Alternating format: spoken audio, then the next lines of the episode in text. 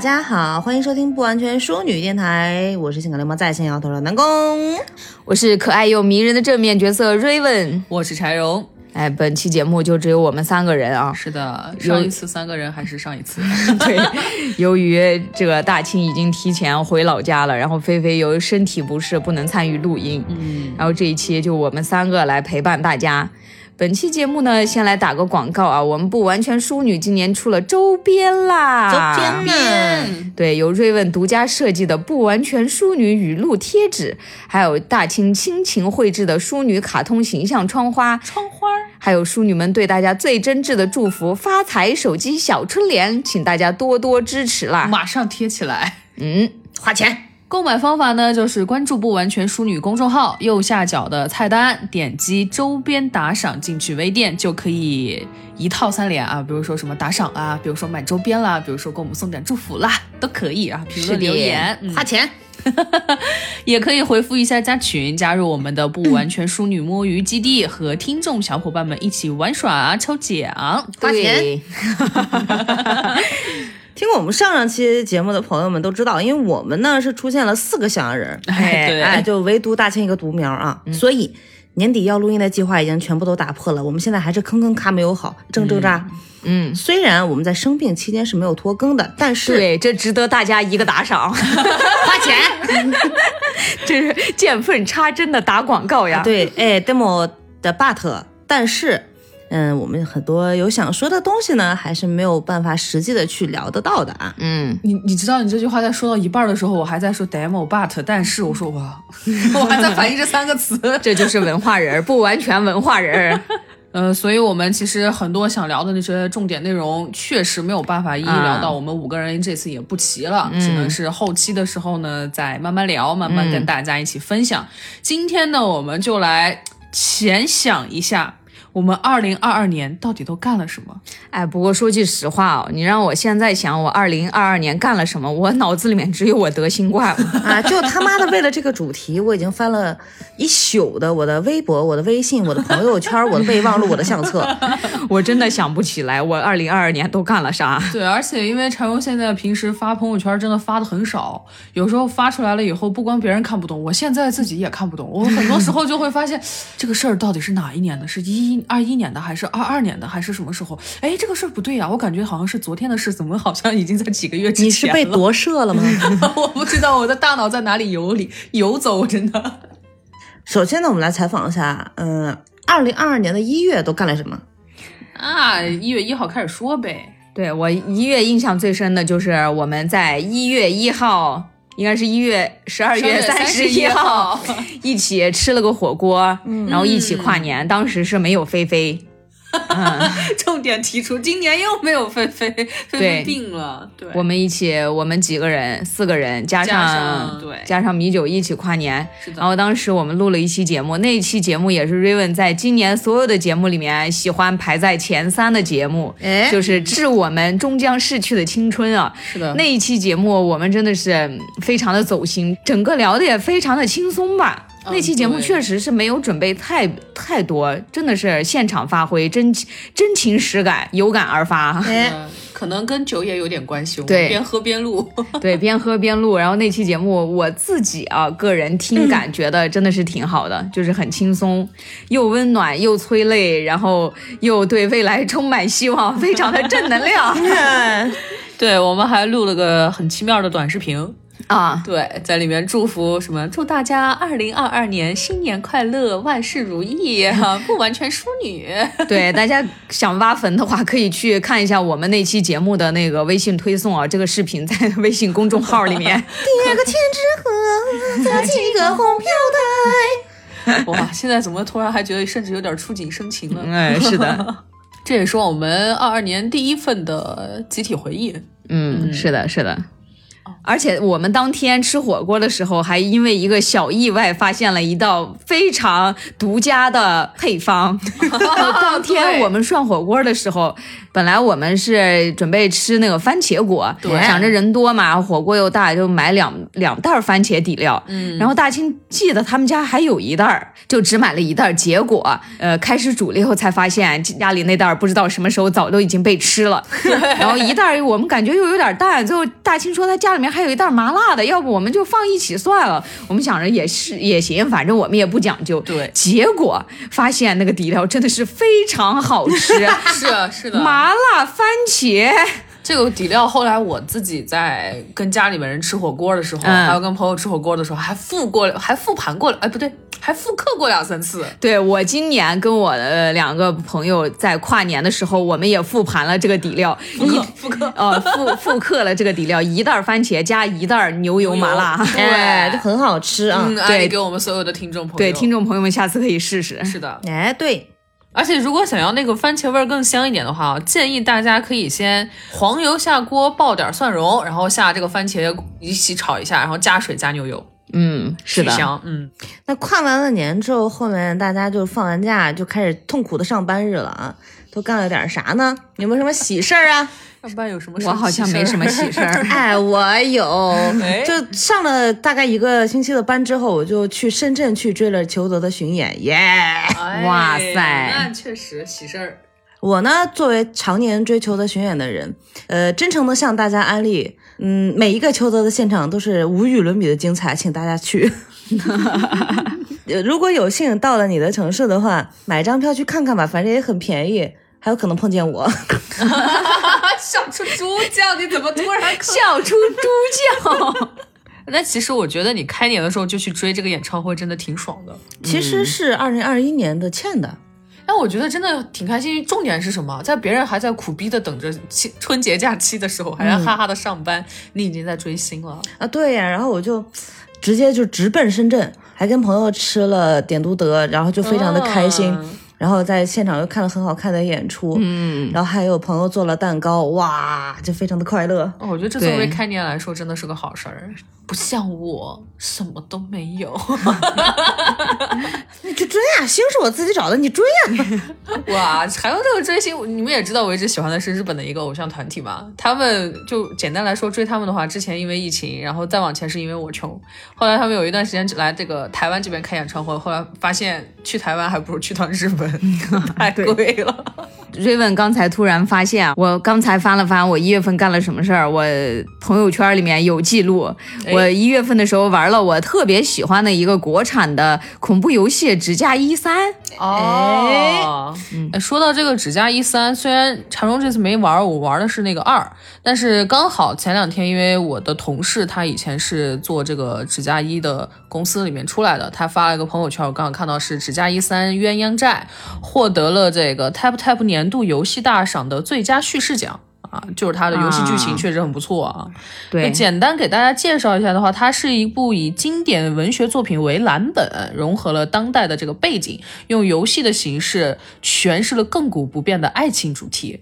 就玩家呢，在解谜之中经历了千年之恋，体验了悲欢离合。是的，纸加一的剧情真的挺不错的。从现在出了四部了嘛，从第一部、第二部、三四全部都是讲爱情故事的。嗯，对。由于它的美术特别好，就人物立绘。画的特别漂亮，然后大家就特别真情实感。我记得《纸嫁衣一》刚出的时候，大家都激情救老婆；等到《纸嫁衣二》的时候，大家又激情喊老公。对对对，是的，是的。等到《纸嫁衣三》的时候，人家就是呃开心的小情侣两个了，大家就是疯狂磕狗粮。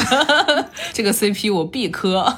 说到这个《纸嫁衣》啊，它是一个南宫完全不可能玩的游戏啊，不可能，这辈子都不可能的。但是呢，当时是工作上做了一个企划，是跟《纸嫁衣二》有关的。哦，这个企划做的其实也比较成功，当时也是把那个官方都招来了，嗯，很满意。嗯，虽然我还是很害怕。怎么样？招来的原因是因为你在视频中惨叫？那不是，这视频跟我没有什么关系啊，毕竟是工作上的东西。那没有我的惨叫，如果有惨叫的话，我相信这个事情的播放量它应该能破六十万。对，不过《纸嫁衣二》确实是他四部作品里面最火的一部，嗯，因为他那个故事真的是很感人，嗯，就是里面的女主跟男主牵扯了百年的爱恋，对，在故事的进行当中，他中间一直有一个鬼魂在帮他。然后后来呢，他才知道是上一任纸新娘的心上人，他们俩就是因为一些封建糟粕的事情，然后就双双把两个人逼死了嘛，算是、两个人也是殉情。那个男主为了保护女主，就是被村子里面的人杀害了，然后女主就跳崖殉情了。哎，这个游戏的主角呢，就算是女主的下一世吧，虽然没有明说。嗯，然后当时因为那个男主的例会画的也是非常漂亮，而且他 他整个故事里面特别的英勇吧。然后当时大家就高呼老公，哎 那个那个主角不是叫少平吗？啊，对你说到这个，我还想起来中间有一个环节，因为我自己没有玩这游戏，但这个环节是 Raven 玩到的时候告诉我的，就是里面有一关卡，还在自己费力解谜的时候，你的老公冲出来说有武力要什么脑子，对，哎，当时少平死的那一段真的是看的挺虐的，因为他的角色是一个唱戏的，就是武生，嗯，然后当时他一直为了保护那个那个女主嘛，因为他们俩相爱了，但是女主要被村子里面的人献祭，献祭，然后就做纸新娘来保护大家的平安，然后他要救女主走，结果村子里面的人还骂他说你一直演将军，就真把自己当将军了。哦，这段我印象很深。啊，真的很虐，而且第二部里面女主跟男主两个人唱的那首歌也特别好听。我又记得第三部，就指嫁衣的第三部，虽然刚才柴荣说获奖了，但是是 Raven 最讨厌的一部。虽然第三部的剧情做的挺不错的，但是第三部的解谜整个过程，它确实有很多就是故意要难你的嫌嫌疑，哦就是很多东西，我觉得那不是人的脑子能想出来的。卡时间啊，对，然后就卡那个难度，让你看广告嘛。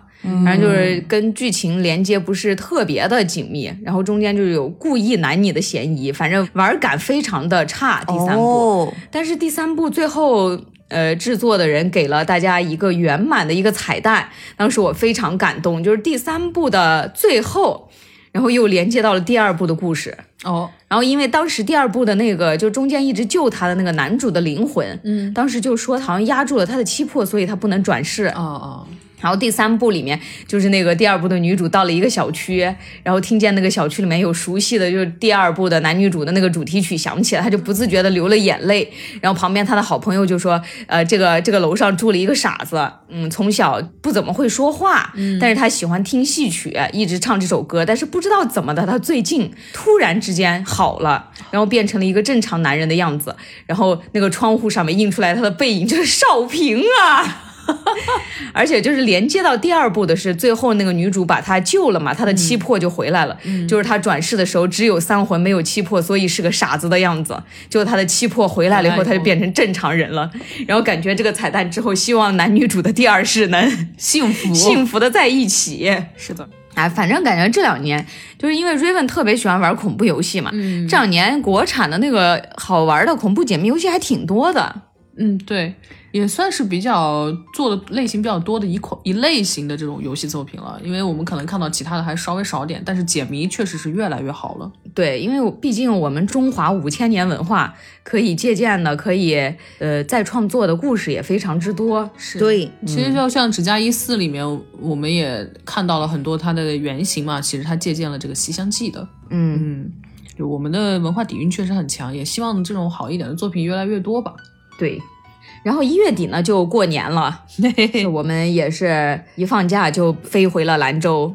是，主要是我好像是我们里面最晚的一个回去的，嗯，但是我一到了兰州，早上我就发了一条朋友圈，我写的是别人回家是回家过年，我回家是女明星赶通告，因为当天下午我们就又出现了共同回忆啊，和老李去录节目了啊。对，也是我们不完全淑女电台第一次正式的和口无遮拦电台合体。是的，哇，哎想想到现在一年了呢。对，那一次我其实我感觉还是挺开心的。我们那天也挺好玩，我们没有任何一个人是提前有商量过今天要穿什么。结果等到我们几个人齐刷刷站到老李他们面前的时候，他他们都反应，哇，你们好黑哦。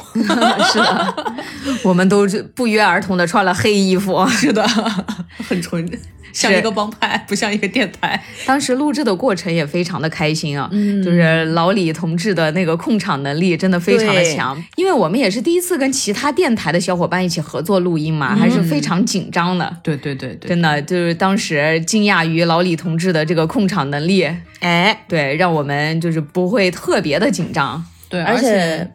你说 好，不用谦让哈。那那一次呢，也是因为人很多嘛。我们这边电台原本五个，但是缺了一个菲菲啊，我们是四个人，然后再加上那边的呃老李那边是三个人，一共是七个人啊，人非常多，做一个大圆桌，从头排到尾 挨在一起。呃，且这个控场能力不光是夸赞老李的这个话题啊或者什么样，就包括不让我们这么多人变乱，我觉得就已经是很强的一个点了。是的。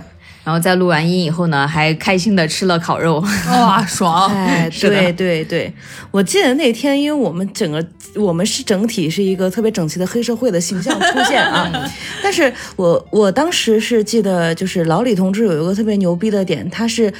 我们没有自报过家门，但是每一个人进来之后，他都准确的说出你的名字。哎，老李这点真的很厉害。对对对，因为他对声音很敏感嘛，就是通过声音辨认出来了我们谁是谁。嗯啊，对。然后他们几个真的是很随和的人。当我们四个黑衣壮汉往那一坐，分别报出自己的 slogan，整齐划一的微笑且哈哈哈的时候，也是给他们一定冲击了。哦，对，这个我们报完家门以后，老李他们还愣了一下，说我们要不也整个 slogan，挺可爱的。那今年呢，我们确实也没有再有这种合作的这个机会，因为一个首先是大家的。不怎么回兰州的人比较多，然后再一个也是因为疫情啊或者其他原因，然后期待以后呢，我们还会有机会在一起坐在一起聊天。对对对对，然后又录完音以后呢，我们就正式的各回各家，各找各妈，各过各年。是的，哎，就瑞文现在记得过年放假十天，吃胖了十几斤。就是这一年的这个过年啊，南宫的印象比较深刻，因为我在家里面接近躺了二十天。啊！我放了二十天的过年的假。哦，对对对对对对对对对！我真是躺到你们都在公司上了一个星期的班了，我还在床上呢。唉，说出来我还是羡慕。嗯，是的。哎，中间的时候呢，就其实一直在躺，躺着躺着，有一天的时候就跟我们的也来过的嘉宾朋友樱井夫人啊，两个人 相约去看兰州话的相声。哦。确实还挺有意思的，哎，对，当时翻过脸了。过了两天，他们那个相声团队还有一个话剧，然后呢，我就带上我妈去看。我对里面有一个特别印象深刻的点。就是当时的这个话剧呢，其实是叫《城府风云》，嗯，然后也给大家安利一下，是在就是兰州的那个相声团体，他们叫什么？我也不不不不，我忘了。然后呢，他们有一个话剧，也也是一个场景互动式的一个话剧，很搞笑啊！我记得他们当时在那个背后放了一个书法作品，那个书法作品那上面的四个字怎么看都是去他妈的。但是他们在这个话剧情节里面说，看我这幅书法叫春池烟韵。可是我怎么看都是去他妈的，可能人家就意思就是去他妈的，对，就是解释一下啊，那真的是四个字写的，就是去他妈的。但是他们在话剧里面说这四个字是春天的春，池水的池，然后烟花的烟，风韵的韵，春池风韵，好的，去他妈的，我真的是去他妈的，真的是去他妈的，这张春池风韵，这张图我们可以放在公众号里面，让大家一起来评评，可以。所以我当时对这个话剧的印象就是是非常深刻。在我的印象里面，我喜欢看话剧，然后我在很多城市会观察到，但以前从来没有见在兰州见过。也就是说，其实兰州现在的这个文化的这个氛围啊，大家也开始逐渐去往前迈进的一种状态，很好看哦，给大家推荐。哎，那看来今年在兰州过年的朋友们也可以再把这这一项加到这个日程表上了。对，一定要去看去他妈的！那其实说到南宫老师刚刚前面说他自己一直躺着躺着，我就想起来我当时过年有一个挺开心的事儿，也是躺着躺着就来了的。嗯，是我躺着躺着突然收到了一笔入款。嗯。呃，显示的是公司给您发过节费了，哇！然后这个事儿也挺神奇的，因为我现也早就从那个公司离职了嘛。嗯嗯，当时是发这个过节费，我以为就是说，哦，可能产品没有上线，虽然没有年终，那至少有笔过节费，挺好，挺好，挺好，对公司的信任度又高了一点点吧，就总觉得这个项目我们还是做得下去的。结果等到我后来回公司的时候，才发现他这个过节费是挑人发的，我也说谢谢，真的挑到我就谢谢你。是的，是的，那还是挺好的。反正管他怎么着的，有钱拿就好。对有钱就行对，这真的算是过年里面最开心的一件事儿。哦，对，这个事儿之前，哎，想起来，我跟南宫老师是一起回的家。一起回家的时候，我还我们还在想着说该怎么庆祝一下过这个新年。南宫老师啪给我发了一百的红包。嗯，其实我们当时回家的时候还带了一个人啊，就携家带口。对对对我们还带上了我们亲爱的录音师 AD 蛋仔先生。然后 AD 蛋仔先生因为很多年没有回过甘肃，从我们下了火车站之后，在门口找了一家就很普通的那种牛肉面馆。哎我们的蛋仔先生好像吃哭了，快，哦 他好感动啊。回忆那个味道。是的，瑞文对于去年过年的最大的记忆就是我爸做的烤鸡。我一个人吃一只鸡，这个十几斤真的是纯纯的吃出来的。就看春晚的那天晚上，因为春晚太无聊了，看着看着觉得自己嘴好咸呀，然后好饿，然后就去烤了一烤箱的吃吃的，什么蔬菜呀、虾呀、鸡腿呀，就自己做烧烤嘛。然后我爸拌的那个料又特别好吃，然后从那一天以后就上瘾了。然后在之后的过年的假期的每一天 晚上十点半就吃一整盘的烧烤，于是这个十几斤就是这么吃出来的。对，那会儿真的是，嗯，知道 Raven 每次回家过年的时候都有一个习惯，就不管几点晚上到家，十一点左右的时候，我要在楼下买烧烤。哎，是的。然后自从去年发现自己烤烧烤更好吃以后，然后真的是更方便快捷。哎，可惜今年吃不到美味的烧烤了。哎，哎，没事儿，可以过完年回家再吃。可以可以，而且我今年也希望能收到南宫老师给我的红包，说不定我的年终奖励又能来。你这要的肯定就没了。我跟你讲，我今年记住了，过年不要给柴荣发红包。当场就哭。而且那天也是，南宫老师说：“我给你了的话，说不定你也有啦。然后你也有的话，你给别人，别人说不定也有啦。”我觉得这真的是一个良性循环，哎，是的，峰回路转，钱就那么多，他在哪儿赚？他就在那儿赚啊赚。所以问一下算命的，我的钱在哪里？算命的说银行里。我现在看了一下，我一月份的就剩下一月里面，我还在骂那个春晚的节目内容了。我里面有一条：大张伟，你要是被绑架了，就眨眨眼。春晚演了什么，我已经一个都不记得了。春晚什么是什么春晚？？春天的晚上。唉，希望今年春晚给点力吧，真的受不了了。嗨，今年演什么，我已经提前先吐了。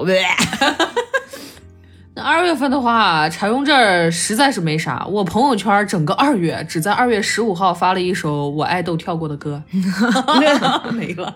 呃 Raven 的二月份，我就记忆特别深刻的是，我在二月十四情人节的那天还在输液。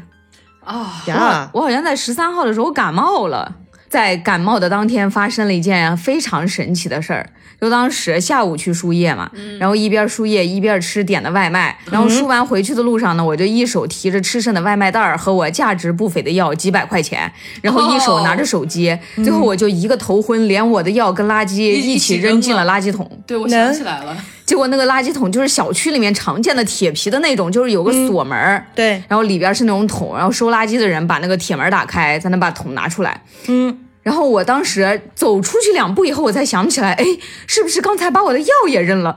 然后我当时真的是心如死水，我在想我到底是怎么办呢？我说还是先看一下，万一里边垃圾满的话，我还可以给它捡出来。结果我刚把头伸进去，我的一只耳机掉进去了。我真的是当时脑子里面过了三排弹幕的脏话。我觉得你好可怜，但我真的好想嘲笑你。不过当时呢，我冷静之后就赶紧找小区的保安嘛，我就问怎么办。然后他人很热心嘛，然后就说是他帮我去找那个小区的垃圾清运员。他刚才好像在这边哎刚开车过去，结果为了防止别人再扔垃圾进去，我就在垃圾桶旁边等嘛。守株待垃圾。对，然后这时候有一位路过的老奶奶过来把我推到一边，直接把半个身子伸进去，一手提起大垃圾桶，一手帮我翻，然后翻翻翻把那个药翻出来了。而且最神奇的是，那个奶奶嗯个子很矮，可能就有个一五零，哦，然后头发都全白了，看上去可能有个七十来岁。How do that？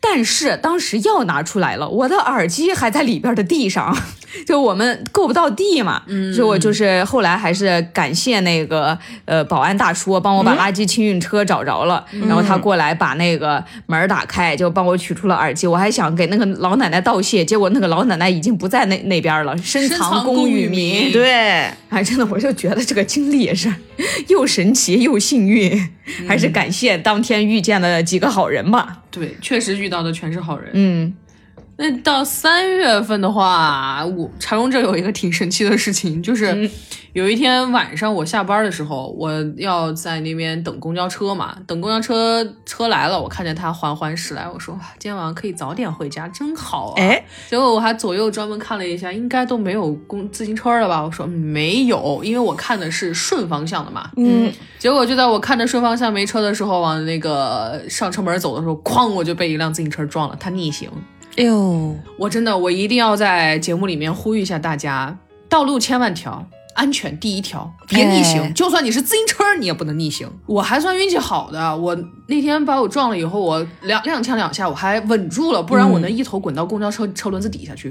哎呀天哪，他得骑多快呀！我之前碰见过这样的情况，是个逆行的面包车，嘣一下我就一二三站稳了，然后车上探出六个脑袋，你没事儿吧？这个画面，真的是一二三四五六，一边三个脑袋，你没事儿吧？哎，说起这个被车撞的事儿，瑞文也想起来一个有点搞笑的，就是有一次我要去上海旅游，然后当时要赶机场，时间有点着急，结果我就拦了一趟出租车嘛，然后我把我的行李箱放到那个后备箱里面，然后拉开了车门。当时我后边有一个摩托车骑得很快，我都已经把我的行李箱放到后面了，他应该老远就能看见前面那儿有一个人要上车，嗯，然后他还是骑得特别快，结果我把刚拉开那个出租车门的时候，他从我旁边扫过去，直接把我挂倒了。啊，当时我就觉得那个司机应该在后视镜里面看到我拉开了车门，我就不见了，我就不见了，然后把那个司机吓坏了，他赶紧下来就问我怎么样呀，有没有摔着怎么样？还好我没事儿，主要那个司机特可怕，说是出了这种事儿全责在他。啊，就是会说他停车的位置有问题啊，或者怎么的，反正他当时挺害怕的。还好没什么事儿，就屁股有点疼。然后我还有特别着急要去机场，然后我就赶紧上车，也没有喊住那个摩托车，人家直接就骑走了，理都没理我。肇事逃逸了，算是。最近也是，常刚在那个抖音上看到个消息，说有一个网红，人还很年轻，骑摩托车的，结果也是被那个逆行的车给撞了，然后全场全死了。就大家真的注意交通安全，尤其啊是过年啊，过年的时候大家人又多，车又多，对，或者有的时候可能说，哎，很多人回老家了，路上车不多，就想着说开快点儿，也千万别干这种事儿，还是要安全为主，千万别在大过年的时候搞得不好了。说到这个三月啊，嗯，again，我又去了裘德的巡演。哇，你一季度两场呢，嗯，那那那那不不，止是吧？真是铁粉。说实话可能不止啊，就基本是裘德的巡演百分之六十以上我都是在的。那三月份这一场是去了长沙，但我讲的不是他的巡演，是我真的很挺喜欢长沙的啊。嗯，我吃到了特别特别好吃的猪油拌粉，还有紫苏桃子姜，就那个吹吹桃子姜是啥？对，它就是拿紫苏泡的桃子和姜，啊桃子和姜贼好吃哦，还能一起泡。贼好吃哦。我以为你说的姜是那个浆果的姜，然后把啊不桃子捣碎，没想到是那个生姜的姜啊。对呀，就是紫苏、桃子、姜。它这个里面就是紫苏、桃子和姜这三个东西放在一块儿，它的名字叫紫苏桃子姜，什么味儿的呀？我也想采访一下。就是紫苏桃子姜味儿，那能好好吃？说的，甜甜的，然后长沙人出来马上给你摁回去。真的很神奇，就很好吃，而且小炒黄牛肉真的是一绝。就我很不喜欢吃米饭，说实话啊，但是他那个真的玩意儿挺下饭的。还有啊，就是跟大家证明一下，茶颜悦色是真的可以一天喝六杯的，我就喝了六杯，它真的太好喝了，这没有办法。哇，那个味道是没有办法复刻的。我觉得，如果有机会去长沙的话，呃，我相信听到我们节目的朋友们，如果是在长沙或者去过长沙的话，这个一天两杯以上茶颜悦色那是很正常的，对不对？啊，对不对？哇，那那那同事今天刚好飞去长沙出差，我立马让他给我带点回来啊，带回来就不是那个味儿了，啊。这是现泡的。他那个因为奶茶带回来能好喝吗？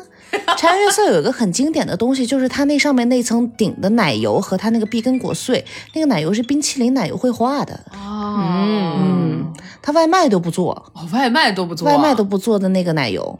那哇塞排队去喝。哇，那真的是很好喝，就开放式奶茶。哎，又想起了 Raven 今年去长沙失败的经历，本来要去没去成，难受。有机会的话，反正一定去一下。嗯，还有就是，我记得那个长沙的那个沙拉啊，就是泡的很轻的那种泡菜，里面有那个蒜苔丝丝儿，真的是太他妈的好吃了，我可以一直炫那个蒜苔当面吃。嗯 哇，所以长沙我还要再去哦。那你岂不是今年跟 Raven 直接约上一起？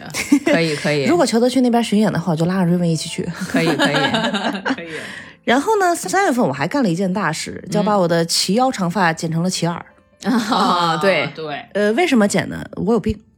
哪呀？南宫老师真是太谦虚了。是的做好事儿要留名啊。对啊我给大家讲讲南宫老师为什么剪头发哈，是因为南宫老师当时看到了一个公益活动，哎是把他的头发捐给了那些没有头发的小朋友。嗯，呃，对，然后他那个做假发的那个组织是要求你的那个长发要自然长发，是超过三十厘米的。我量了量着三十厘米，差不多就到耳朵那儿，咔嚓就给剪掉了。问题是头发剪掉了，因为二零二二年的整体的一个疫情，我的头发到现在都没有寄出去，也就作废了。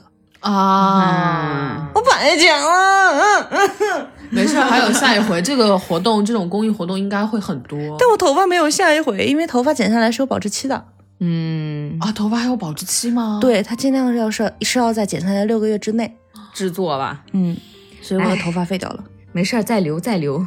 然后我那一捆三十厘米的头发还在我的办公室放着呢。没事儿，头发虽然废了，但你的爱心没有白费。是的，这一剪刀下去还是要莫大的决心。嗯，那只是进去小女孩，出来小男孩。哦，不对，我当时剪完那个头发，进去小女孩，出来老嫂子。了解一下啊，那我们度过这个三月以后，四月份瑞文记忆最深刻的事情就是我们第一次去我们的录音师 AD 蛋仔的工作室录音，非常专业。就是那个吃牛肉面吃哭的 AD 蛋仔。蛋仔啊，其实也很神奇，因为我们当时录节目录了两期，那么呃，大家听到我们的朋友一期是一个小时左右，其实我们要录很多个小时，是的，呃，因为要准备啊，以及顺我们的这个整个逻辑什么的。对。当时录第二期的时候，我们的蛋仔老师在棚里面亲切的睡着了。哦，我们当时去那边录的两期节目呢，也是柴荣在去年一一年的节目里面比较喜欢的两期。哎，一期是我们的母亲节节日的节目，哎 叫《不孕女子俱乐部》。哎，对，啊，还有一期是那个离死亡最近的一次，我到现在为止，我脑子里面还能回想起来，在录离死亡的那一期节目时候，大庆在讲述他一些故事的那个表情，嗯，因为他坐在我的对面，对，我现在不太记得他讲的故事，虽然有些情节还记得，但是就不要说那么沉重的事情。我记得是我们的 AD 蛋仔老师的呼噜，但但他还好啊，离我们远，我永远都记得，当我们录完之后，推开那个门进入他的控制室，看见他当时那个一脸懵逼的表情，我一拍，哎，醒醒，录完了。对，但是那两期节目这个音质真的是非常之好啊！哦，那个三百六十度立体环绕的好啊。哎，是的，感觉什么时候还能有机会呢？再去白嫖一下蛋老师。哎，不过，呃，我们当时录的那两期节目，就是虽然说起来比较悲伤啊，但是我们离死亡最近的一次那期节目，也是 Raven emo 的时候经常会回去重听的一期节目。嗯，啊，就是给那个 emo 的自己找一点继续走下去的动力吧。当时大家讲述的有些故事，真的是，哎，非常的也可以激励人心吧。是因为我们并不是一味的在说死亡多么多么的让人悲伤或者怎么样，而是我们也希望大家还活着的时候，一定要去珍惜自己的一切。嗯嗯，嗯，说到这个四月啊，也真的是没有干啥大事儿。四月的话，感觉也是就是棉签儿充满的一个一个月份。嗯，呃，当时没有决定干什么大事儿，但是就是想着，就是说，嗯，要干新歌，要做要做歌了。就是以前我做歌是一个特别佛系的一个状态，而且我对自己的歌特别不自信，嗯，所以就是经常是自己写个 demo 就扔到那个地方，偶尔给朋友唱一唱我就无所谓了。但那个四月的时候，我就决定，嗯，我要一点一点的把它们都做成成品发出来。嗯，然后后来就是，嗯，四月有疫情嘛，本来是想去峨眉山泡温泉的，我连攻略都写他妈写好了，就吃什么吃什么店我都查明白了，结果酒店打电话说，呃，这个你回去之后可能带新号会变黄码哦，我就操，现在想想这个事情，明明也就是才过去几个月吧，都还不算一年呢。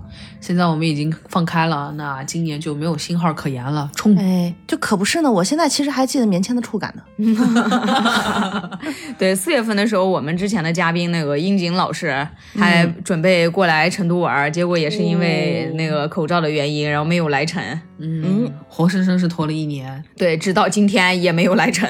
是的，虽然没有去成峨眉山啊，但五月份的时候还是小小的出去玩了那么一次。说是玩，我觉得是拉练，他妈的太可怕了我觉得拉练跟玩的实在是两个极端啊！啊！就是当时看到了有个团说可以去看就唯美的那种萤火虫，一闪一闪亮晶晶。我以为就是散散步看看萤火虫，坐车去坐车就回就行了。结果他妈的那天真的是看萤火虫，等我下了山之后才累计我今天走了十六公里，我对，那个车只能开在山脚下，然后我们要爬山三公里。就是巨他妈的累。萤火虫我不记得长什么样，但我记得当那个山上的烤玉米特别的好吃，贼他妈的好吃。是的，那天特别神奇。然后南宫老师也去那儿看萤火虫了。瑞文当时也跟两个同事去看萤火虫了萤火虫了。我们是跟不同的团去的，哎对然后在上面也没有见着，我同一天同一对，同一天同一个时间同一个地点啊，。同一条路，愣是没碰上。你说本来以为就是照片里面特别唯美的那种，哎就像迪士尼动画片里一样，可以在萤火虫的飞舞中奔跑、那种美丽的画面。旋转跳跃，停到你手心，一闪一闪亮晶晶。，结果到了那儿才发现，那个萤火虫，你要是近视两百度，你都他妈看不着。就是就是去他妈拉练的。是的，然后你打开手机的摄像头，拉近那个距焦距，才能看到非常细微的一点点绿色的闪光，是的那是为什么呀？是时间晚了还是怎么的？太少了他。就是没多少。啊，是的，全是人，人比萤火虫多。但说白了，那个东西带个灯吧。如果说是真多一点的话，也挺吓人的。你想，那漫山遍野黑虫子往你扑啸而来，你嗯，然后当时呢，瑞文还学到了一个新知识，就是我才知道萤火虫只有公的会飞。哎呦，我都不知道哎。然后就是我同事形容母的就是屁股发光的毛毛虫，我都不知道这个事情哎。你看你这导游还没人家的好，对，我们不是导游说的，是我们一个来自南方的朋友说的。然后他说他小的时候遍地都是他们浙江那边，他早都已经看够了，由于我们的友情来陪我们来看。结果陪你们来拉练。是的，其实陈荣还想起来，就在你们决定去的前两天，我们还聊到这个事儿。我说，哎，那要不然我也去啊，反正也挺好玩的感觉。最后出于我的懒没去。哦，不要去，那个拉练太痛苦了。在家看看照片吧，反正回来之后大家发朋友圈的照片都是从导游那儿偷的，因为自己的手机根本拍不出来。哎，对，哦所以干啥去了我也不知道，反正拉练。挺好的，为了友情干杯。哦，其实五月份还有一个事情，五月份认识了男朋友，哎，哎，哦，没了。咋认识的？讲讲。你以为我们要听的是你这句话吗？我们要听的是你的故事啊！呃，这个故事其实也很简单，就是算是两个人是一个圈子的，然后男朋友是一个吉他乐手，嗯，呃，我是一个音乐策划，然后我们有朋，你想一想怎么认识的？哦，他啊，大概就是这个样子的。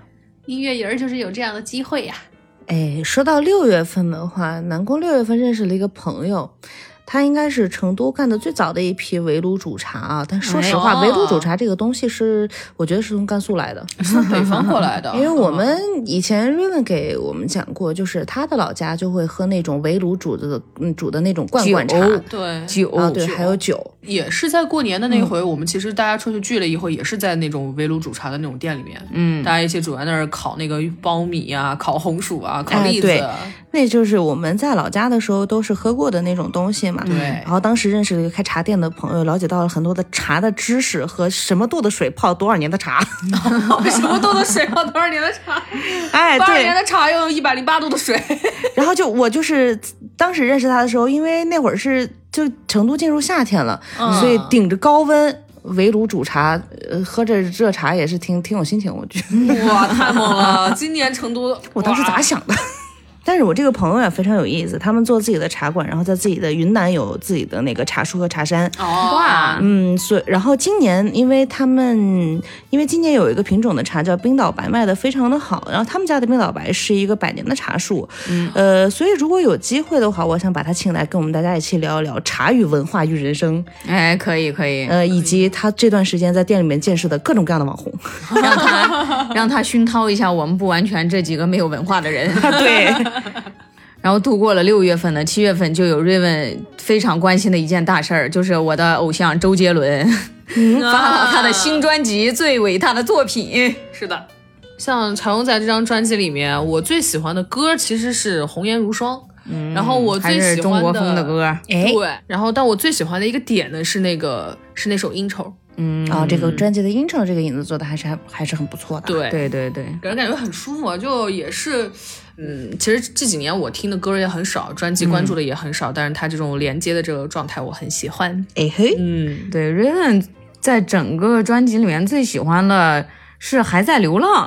嗯，然后下来就是最伟大的作品嘛，然后对最伟大的作品这这首歌最大的印象就是那句歌词儿：哥穿着复古西装 拿着手杖，我就想说，我的我的哥呀，你什么时候能不自称哥了呢？他成书的那一天就晚了。关键前阵子不是他还在那个快手上面开了那个直播演唱会嘛？嗯哎，呃然后这个线上演唱会的名字也叫歌友会，就是哎哥哥的哥，哥哥的哥，之前不是周杰伦还在 ins 上面自称自己为歌中之歌啊，对，我就想你也还没那么大吧。就是感觉啊，大家不是都在说嘛，说周杰伦结婚了以后开始放飞自我，开始说一天说各种骚话，但是感觉他的性格变化也还是挺有趣的。就是虽然现在啊，经常感觉他要自称哥呀这些的，但是还是像二十年前 刚出道的时候、那种羞涩的模样，还是挺少年哦。对，这是 Raven 最喜欢周杰伦的一点，就是觉得他永远都是有那种少年气。嗯，不过现在感觉他的少年气里面还多了一种东西叫嘚瑟。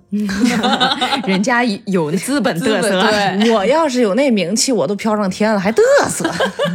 对，其实说起这个，想起他这个专辑刚发的时候，其实网上有很多人对他这个专辑的评价很不好，嗯，就说他这个专辑感觉就还是那句话嘛，没有以前的好嘛，每次都是这么说嘛，嗯，就是新不如旧啊。哎对，然后又说他这这个这整张专辑的歌本来就有四首旧歌嘛，然后别的歌也感觉就一般，然后说他这张专辑叫最伟大的作品，但是他这个专辑并不能称之上他最伟大的作品。但是 Raven 感觉这个的话，就是大家可能理解上有点偏差，就是这张专辑它叫最伟大的作品，它其实并不是在说自己这张专辑啊是对我自己最伟大的作品因为这个专辑在专辑的预购单上面曾经写过一段话，说当一件伟大的作品被创造出来时，艺术家并不会知道自己成就了一整个艺术时代。哦，而且在就是最伟大的作品这个 MV 里面，嗯，也是讲的周杰伦穿越时空之门，然后跟那个以前的几个著名的艺术家进行面对面的交流，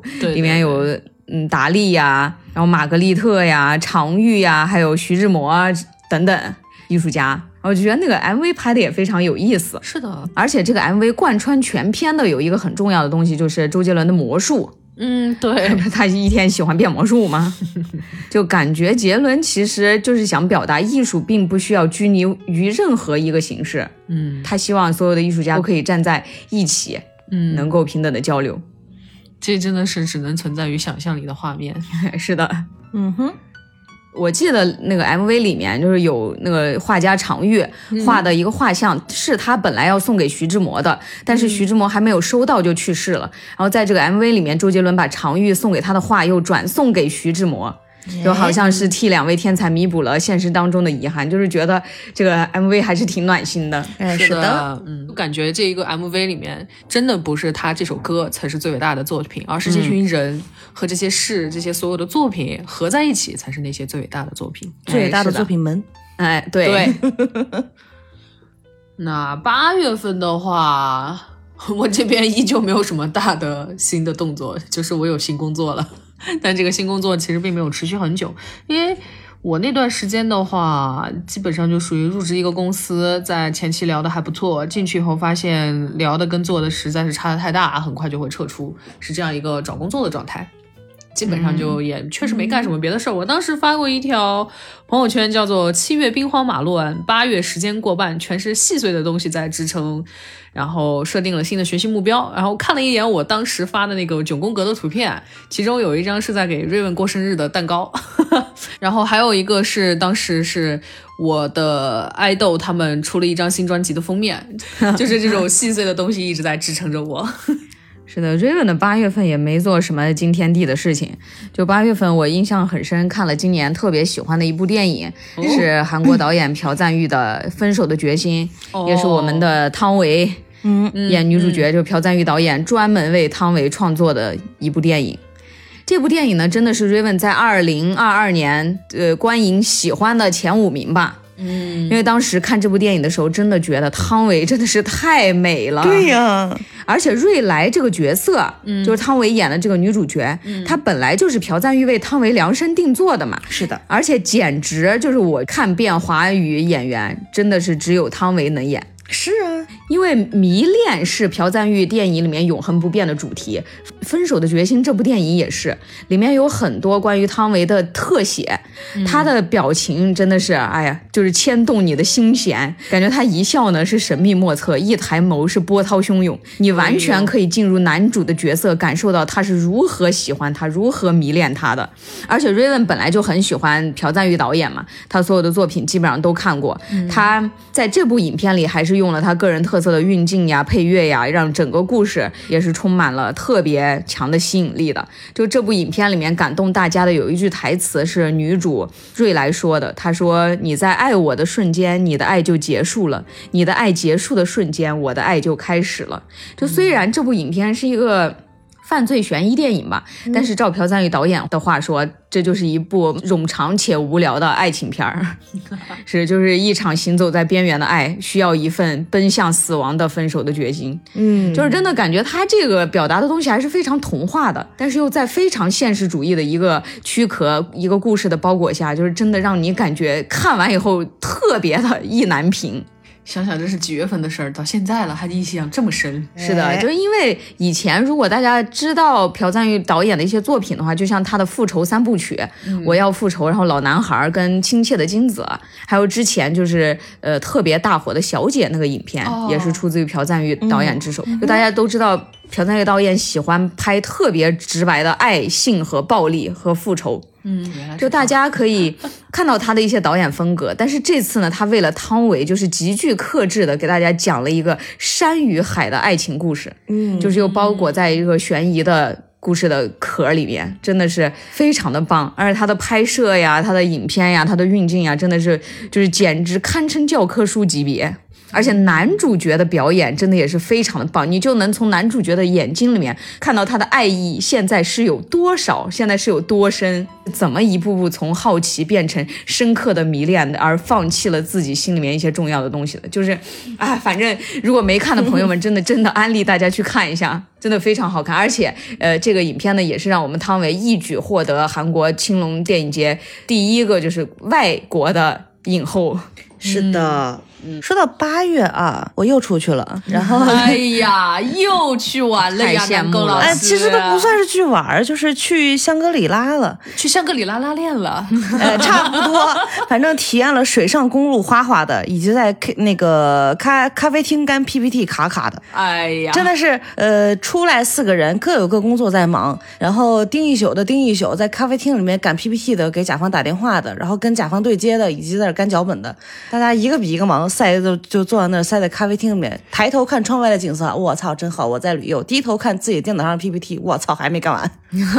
但是这不是就应了那一句话吗？我可以在我喜欢的环境里面工作，差不多。当时我就在那个在那个咖啡厅里面，边喝着薄荷茶，边想，哎，跑这么老远，不就是为了在这个环境里面上班吗？所以呢，就是说，其实，在我们走的最后一天，就是差点关在了香格里拉，刚走就封控了。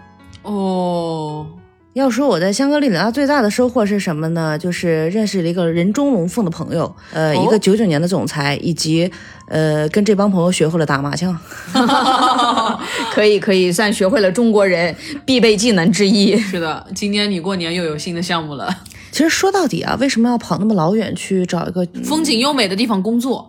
山高水远、秋高气爽的地方去工作，嗯，也是因为当时我的朋友有一句话说：“我怎么感觉他妈的还没到秋天呢？我要去找个地方找秋天。”那你朋友跑的算早，因为咱们这八月份的时候四十多度，高温限电了都，所以就在那一会儿我们跑了。在成都，二零二二年的夏天非常之难过，就从来没有见过这么高的气温。而且当时是疫情掀起第一波，然后周边发生了水灾，然后再到高温，直接快进到限电。限电的那一周，有一天我的小区它真停了半天的电。那你们好惨，我们还好是写字楼限电，然后我们就回家办公了，家里面还是天天开着空调的。哎，我那天真的贼难受，因为是下午晚上那会儿限的电嘛，我的手机电也没有那么多了。嗯，等到我躺在床上，我说我先把所有的门窗关起来，空调还能再留存一会儿，大概撑两个小时，兴许电就来了呢。结果两个小时后电没来，我的床单快湿透了。哎呀，哎，我记得当时有个特别印象深刻的事情，我去一个公司去跟他们谈事情，他是因为整个写字楼都断电，所有人都居家办公，只有那个跟我谈事情的那个人和我，我们俩在办公室里面，就是他在擦着汗，然后我在抽着烟，实在是热的不行。他说：“就就就就就先到这儿吧，你先回吧，有点太热了。” 真的是太热，真的是太热了。而且在八月份，瑞文还干了一件特别大的大事儿，就是顶着四十六度的 体感体温，下午出去拍照。你真的是太牛逼了，我印象深刻。这也是我十年来第一次感觉到那么严重的中暑。就我在外边拍了两个小时的时候，我突然发现我看不见前面的路了。就是我整个眼前就在闪那种白色的光，嗯，然后当时就觉得太难受了，我不行了，然后就赶紧把那个外边穿的那个衣服就就整个解开，领子那解开透透气什么的，然后喝了点冰水，因为我们是在室外拍摄嘛，然后赶紧就来了一辆出租车，上了车，吹了会儿空调，然后到达地铁站的时候就好了。对，那是真的热，就热到吐血的那种热。对，因为我们几个人也都在高新区这边上班嘛。就我们高新区的打工社畜一直都有一个很有名的名号，叫做“天选打工”，就是因为以前可能因为疫情，然后有的公司他们都已经居家了，就我们看什么成华区的伙伴，哎，家呢，什么。青阳区的伙伴，哎，也在家呢。之后我们还在那边，一直到这一次的高温，是我第一次真正的体验到回家居家工作这件事情。对，而且高温假比那个口罩的原因要舒服多了呀，因为你能出门呀。对，我想出去挨晒，我还是可以去的。说的真好，我一天都没放。你们在说什么？你不是去香格里拉了吗？对呀，啊，也对。啊，不过在高温限电之后呢，我们就又因为这个口罩的原因，然后在家封控了半个月。而且那段时间是我看到我还有一条八月二十九号发的 QQ 空间，我写的是上周出门还是四十度，今天出门就二十度了。我是什么末日气温训练一期生吗？从开始到结束，充分体现了什么叫做人类没电一败涂地。P.S. 戴了个口罩。哎，不过说真的，这也是这几年来瑞文第一次中秋节一个人过，就因为风控在家。但是好的一点就是呢，虽然风控了，但是社区的生活保障呀什么的都还挺到位的。然后在中秋节的。时候呢，瑞文就一个人在家涮了火锅啊，至少涮了个火锅呢，给自己过个节。哎，对。对，而且到后面我们也算是月底那会儿解封了吧，差不多临近那会儿，我们几个人录音的时候又补了一个中秋节，在瑞文家里面，哇。厨子们全是大厨啊，朋友们。是的，南宫老师的剥虾、剥螃蟹，哎，对。然后瑞文和大清两个人去买了特别好的海产回来。嗯，不过说到九月，因为关在家里面，我是最后放出来的那一批啊。对，呃，天天天选关家里，就天选社区关家里那二十天中间还来了个地震，然后就给我留下了很严重的一个地震后遗症，就是至今未打消。就是当时震完之后，只有一个反应，就是我要离开成都。就是到现在都会觉得很可怕，以及我要离开成都这个概念。我们那个月其实在家里面关着也干了一件大事，就是把我们的视频栏目开了起来啊！是的，因为在家实在是太闲了。但是从那个大家又忙起来之后呢，我们的视频也是断更了。对，希望我们自己可以在今年好好的再把那个我们的视频栏目做一做吧。大家有什么好的创意啊什么的，也可以留言或者在群里面直接告诉我们。嗯，想看到什么样的？因为我们几个人做的栏目还是挺丰富多种的。对，像大庆老师呢，他是推荐书，然后我们的瑞文是推荐电影，能工老师是推荐音乐啊。我这边呢，主要是推荐分享我玩的那些游戏。大家想要看什么的话都可以啊。菲菲就更多元化了，她对会分享一些她的那个游戏的实况啊什么那些。乐子人真的很快乐啊。嗯嗯，就希望今年自己给自己立个 flag 吧，今年可以多多的发视频吧。嗯。然后说到这个视频栏目呢，我们在十月份刚好呢，就我们不完全淑女也是第一次参加那个路演节目吧，算是就参加了成都的兰桂酒市的一个市集市集活动。嗯，当时因为成都兰桂坊这个地方有很多年轻潮人啊，当时我们就突发奇想，想做一个街访节目，然后那个节目也是有很多的惊喜，大家可以去我们的 B 站呀、我们的抖音账号呀，可以看一下我们做的那个采访节目，真的有很多有趣的小哥哥小姐姐，还有我们认识的一些非常有意思的摊主们。对，是的，就感觉人还是要出门，只要出了门，你就能遇到各种各样的惊喜。是的，嗯，当时我们认识的摊主朋友，现在也跟我们关系非常之好啊，感觉能交到有趣的朋友，真的也是，呃，人生有幸啊。哎，对啊，南宫发挥了自己的社牛才智，然后去采访了一宿两宿，哎，都不知道采访了多久，反正就是真的是聊干了，快给自己。那十月份国庆节呢，基本上也就是我们后半年里面最大的一个节假期了。对呃之后我们又回到了社畜的日常，而且柴荣到十一月的时候入职了自己的新公司。我入职的公司呢，当天入职，然后下一周我就出差了。所以我的十一月有大半个月啊、呃都是在这个上海度过的。十一月里面，其实我觉得我过得还是蛮开心的，因为我们除了上班以外，呃，我在上海见到了好几年都没有见过的朋友。哎，那十一月瑞文就过得是非常的不开心。在我们上几期那个朋友圈的节目讲过我的十一月悲惨经历，大家可以回顾一下，如果没听过的话。想想起来就想笑啊，实在是过于凄惨。哎，那说到十一月的话，南宫干了个啥事儿呢？就是把自己的波棱盖卡秃噜皮儿了。关键是我这卡秃噜皮儿也是非常的离谱又可笑。有一天呢，就是说我跟男朋友出去玩，然后他们家的狗坐在副驾驶上，看见我就非常的激动，我就去过去想给那个狗打招呼，我还在那前面喊着妞妞，结果那个狗拜了个年，然后呢，我就跪倒了在马路牙子上，就把波棱盖卡秃噜皮儿了。然后他们家的狗就在前面看着我，行了如此大礼。对啊，真拜了。我就原地给狗磕了一个。你说你磕给谁不好？磕给男朋友，说不定还能拿红包。而且呢，在十一月的时候，其实我也是发了今年第一首歌，真的是太不容易了。虽然这都不是我写的，还是给大家宣传一下啊，就是。呃，我们的优秀制作人 AD 蛋仔的那个第一首独立原创音乐，那今天可以在我们这期节目的最后放一下南宫老师这首歌，我们终于有授权的可以用的歌了，我在此授权。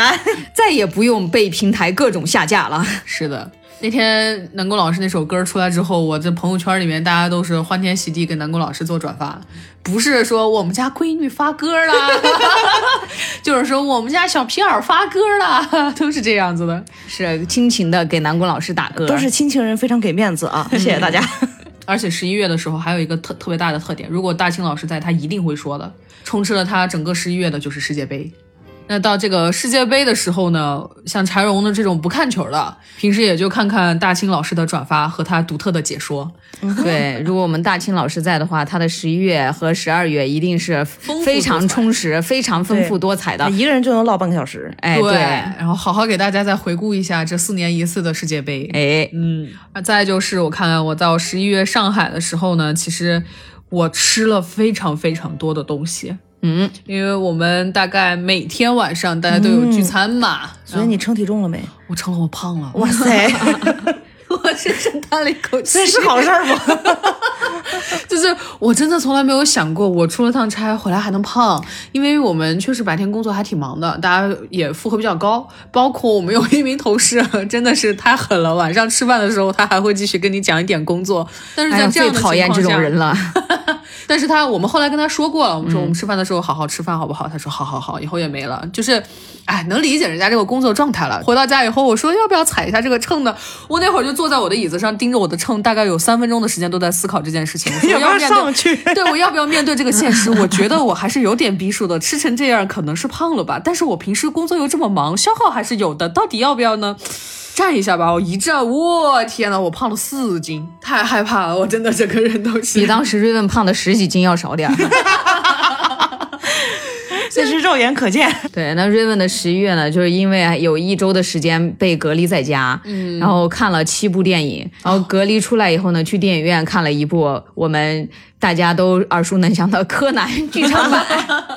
哎，柯南剧场版，说实在的，陈荣今年还没有去看，所以我哎一直有一个问题，他们俩这次不是打的 CP 吗？就是我们的两名警官在这个剧场版里面啊对，他们俩是真假真结婚还是假结婚？他们没有结婚呀，他们俩是情侣，他们俩是情侣，没有结婚。啊！但是我看到什么里面有他们的那个婚纱照片呢？那个是他们在演习，但是最后是应该是要结婚的，要求婚，哦，就是已经差不多了。但是说起这个，还有一件离谱的事情，就是我们上映的时候把两位警官最后的一个吻戏给剪了，妈的逼！我 哎，然后就嗯，非常的令人难受啊。我不理解。啊，然后这个剧场版里面就有柯南粉丝们心中的白月光松田正平先生，哦，对，一位非常帅的大帅哥。然后一在柯南的剧场版里面，全部都是以死以死亡的身份出现。这一部里面讲了一点他们警校的事情，嗯哼，哎，就是真的是很帅，哦嗯。这还是从网上看吧。我们成年人在电影院看到的东西总是亏的那么点儿，不是亏一块就是亏五块。那让我们把时间波动到十二月啊，十二月发生了什么大事儿呢？大事儿啊！确诊了。确诊之前还有一个大事儿，我过生日。啊，是的，对我应该是这样顺的，刚过完我们就确诊了，是这样的时间线。是的，整个十二月就是后半个月都在跟病魔做斗争。对，到现在还抗争这个后遗症。不过说到这儿，问一下，南宫的生日是什么时候啊你这个八月十七人你这个狮子座的人，所以是哪天你知道吗？那八我的礼物呢月份的？前奏，你是狮子我。今年二零二三必给你买生日礼物，因为每一年你过生日的时候，我都想要给你送生日，你都说我不需要呃，我搜一下聊天记录，等一下啊。啊，不用不用不用给我准备这些。你的拒绝三连永远深深的印刻在我的脑子里面。你的拒绝三连可能拒绝了我两三年。嗯嗯，不是这个是不就是中国人的传统异能吗？收红包的时候，阿姨阿姨我不要，哎不要，手伸在了外面。哎，是的，。啊，对的，我不要，我不要，我不要。今年我就真的，我真的不，我也不问你了，我就给你买，买了以后你就收着吧。你你要是真不要，你就给我放那儿。确实是这样一个情况，就是中国人的就是我不要，阿姨我不要，每年都在说我不要，但是 Raven 呢，每年都是准时送到。这个时候就要学习一下李承铉的那个怎么确定老婆到底要不要让你做这件事情的标准，就是老婆真的生气大吼着“我真不要” 的时候，他就是真的不需要。如果说哎不要这种时候，就是你还是要有点眼色。哎，可以，我今年会更有点眼色的。那就是说完了整个一年，二零二二年的总结啊。新的一年的第一天，二零二三年的一月一号，是我和 Raven 在青阳宫开启的。哎，是呃，的他是我在二零二三年见的头一个人，，me too me too，你也是。然后大家进行了一个友好的约会，就是在青阳宫上了一把香，然后还就是这个香到底怎么分配，哪个庙分几根儿这个事情 想了半天。这不是每个庙进去先插三根嘛？只要你把所有的那个店跑完，你就能把那一把子散散完。问题就是没散完，然后再回来再来一轮。所以我们又散了一轮。大概就是这样的一个过程啊。在这个这一年开启的时候，我们去青阳宫的目的也是说，希望二零二三年可以走得越来越顺利，然后、呃，该破太岁的破太岁，然后该平平安安的平平安安。所以我们也就希望二零二三年是一个比较好的开始，对于我们每个人来讲都是希望所有的人呢都是平平安安、顺顺利利的可以度过这一年，并且在去年没有实现的愿望呢，今年都可以去想一想，然后怎么样去实现自己的心愿。是的毕竟现在疫情也过去了，该阳的阳阳完了，对不对？哎，嗯，希望大家等到二零二三年年底再回顾二零二三年的时候，不要像我们的二零二二年，对想起来除了工作，好像真的没干什么。那是你，那那确实确实是我我太精彩了不一样。大家要向南宫老师学习，该走的时候就要走，该出去玩就要玩，追星也要一定要追到位啊！哎，说实话，这个也是之前我去香格里拉的时候，我的朋友跟我说的，就是他说我现在就看来了，有什么事情我们就得想走的时候赶紧走，要不然哪儿也去不了。结果我们真的是走的最后一天，他就封控了。嗯，该想做的事情呢，我们现在就就是及时去做一做，尽量不要给自己留遗憾。然后，而且现在呢，行程码也没有了，然后健康码也不用扫了。嗯，那在注意自己身体健康的情况下，可以多去看看外面的世界。对，嗯，就及时行乐吧，还是，嗯嗯，因为现在的未来啊，我们是真说不上未来到底会不怎么样。嗯，是的，那不还有《三体》呢吗？是吧？哎，对，今年大事件《三体》动画化了。是的，而且今年呢，我们三个人是准备驻守在成都过年，这样我们在过年的时候还能陪伴大家。一期节目。对，就支持我们过年的时候不打烊的动力，就是大开点大家点击我们的微信公众号最右下角右边的那个 哎点击周边打赏啊，对，周边打赏那个地方，让我们看看有没有动力，给我们一些鼓励，谢谢。嘘寒问暖不如直接打钱，打笔巨款。其实也可以多听听我们的节目，给我们评论啊，这样也是完全没有问题的。是的是的受激励的。对、哎，对我可喜欢看了，虽然我不说话，但我天天都在看。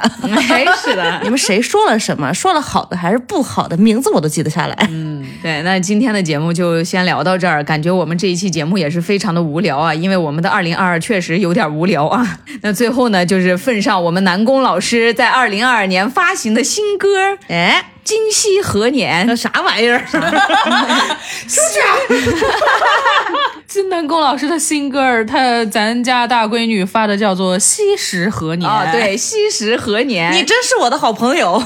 虽然说这首歌有点悲伤，但是，但是这我们今天的节目啊，充满了对大家真挚的祝福。是的，啊，对的，这是我们第一次用上自有版权、现场授权的音乐。哎，那我们过年的节目再见。提前祝大家新年快乐。到时候再说，祝你的新年快乐。是是是，那我是二零二二年过得非常操蛋的 Raven，希望二零二三年有点好运吧。嗯，我是二零二三年一定要和 Raven 去泰国看电音节的南宫。我这是等着你们俩 flag 实现的柴荣，啊，我们下期节目再见，拜拜拜拜。提笔于春分世界。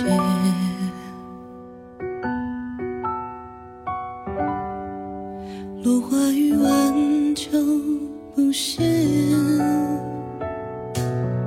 每一间点缀着笑颜却不